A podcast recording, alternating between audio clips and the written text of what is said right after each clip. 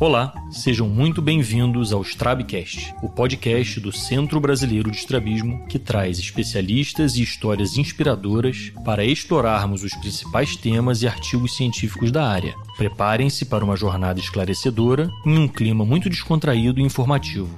Vamos juntos?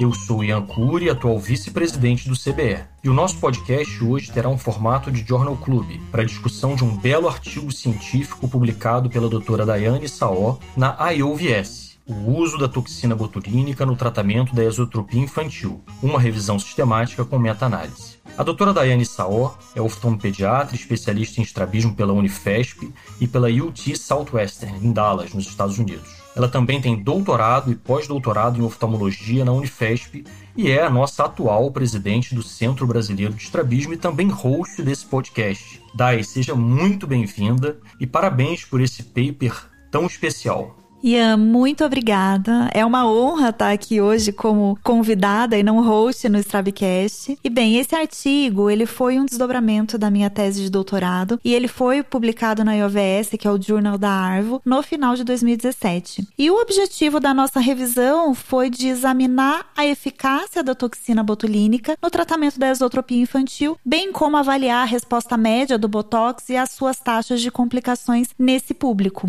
E para isso, a gente fez uma extensa revisão de literatura. Nós identificamos um total de 508 trabalhos em relação a esse assunto, mas pelos critérios de qualidade, a gente só conseguiu incluir nove estudos para nossa análise, né, para nossa meta-análise. E o que que a gente viu? A gente encontrou uma taxa de sucesso agrupada do tratamento da isotropia infantil com toxina botulínica de 76%, muito semelhante às taxas de sucesso nos casos em que a gente opta por cirurgia de estrabismo. As taxas de sucesso cirúrgico para isotropia infantil já foram relatadas por diversos autores e elas variam na literatura entre 60% a 65%. Mas atualmente, a maioria dos especialistas em estrabismo ainda prefere a cirurgia em relação a outros tratamentos devido aos resultados que são mais previsíveis no alinhamento quando a gente está falando de cirurgia. No nosso estudo também, a gente encontrou uma alteração média do desvio após a injeção da toxina botulínica de 30,7 dioptrias prismáticas, o que mostra uma melhora significativa do alinhamento. Mas o número médio de aplicações exigidas para a gente conseguir essa correção foi de 1,4, ou seja, a maioria das crianças precisou de mais de uma injeção para a gente conseguir alcançar aquele resultado. Um resultado muito interessante foi a associação inversa entre a dose do Botox e a taxa de sucesso. O que, que a gente observou? A gente observou que quanto maior a dose da toxina botulínica injetada, menor a taxa de sucesso. A cada uma unidade aumentada na dose média da, da medicação, a gente teve uma redução de 0,1% na taxa de sucesso.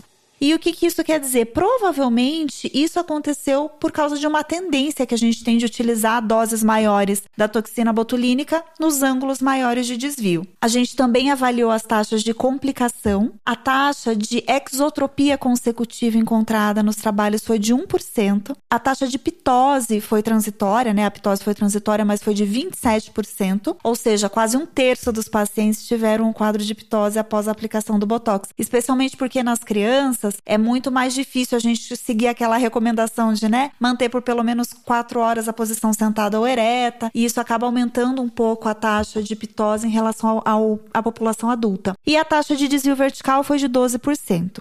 Odai, muito, muito interessante. E, de uma forma geral, o que, que vocês puderam concluir? Como que a gente pode trazer esses resultados para a nossa prática no tratamento das crianças com esotropia infantil?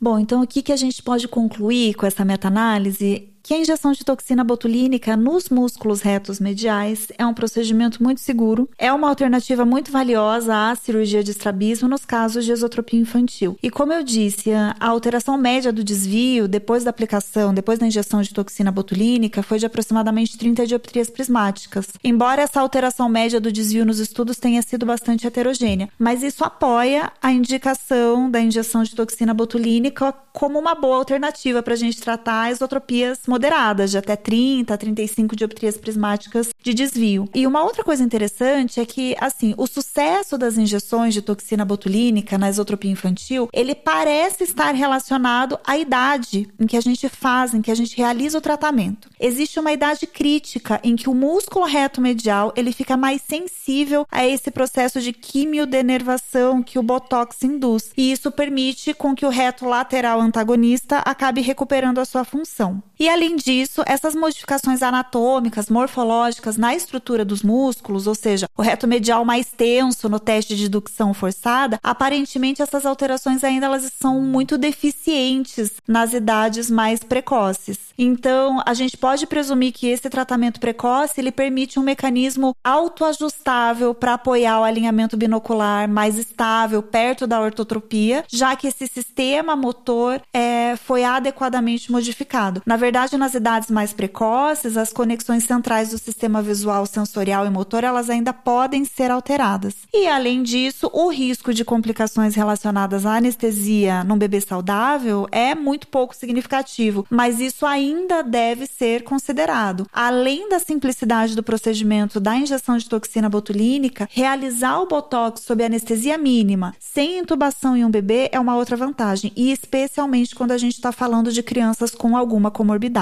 Sem dúvida, sem dúvida, Dá. Em tempos de preocupação com desenvolvimento neurológico em crianças pequenas expostas precocemente a agentes anestésicos, esse é um tema realmente muito valioso.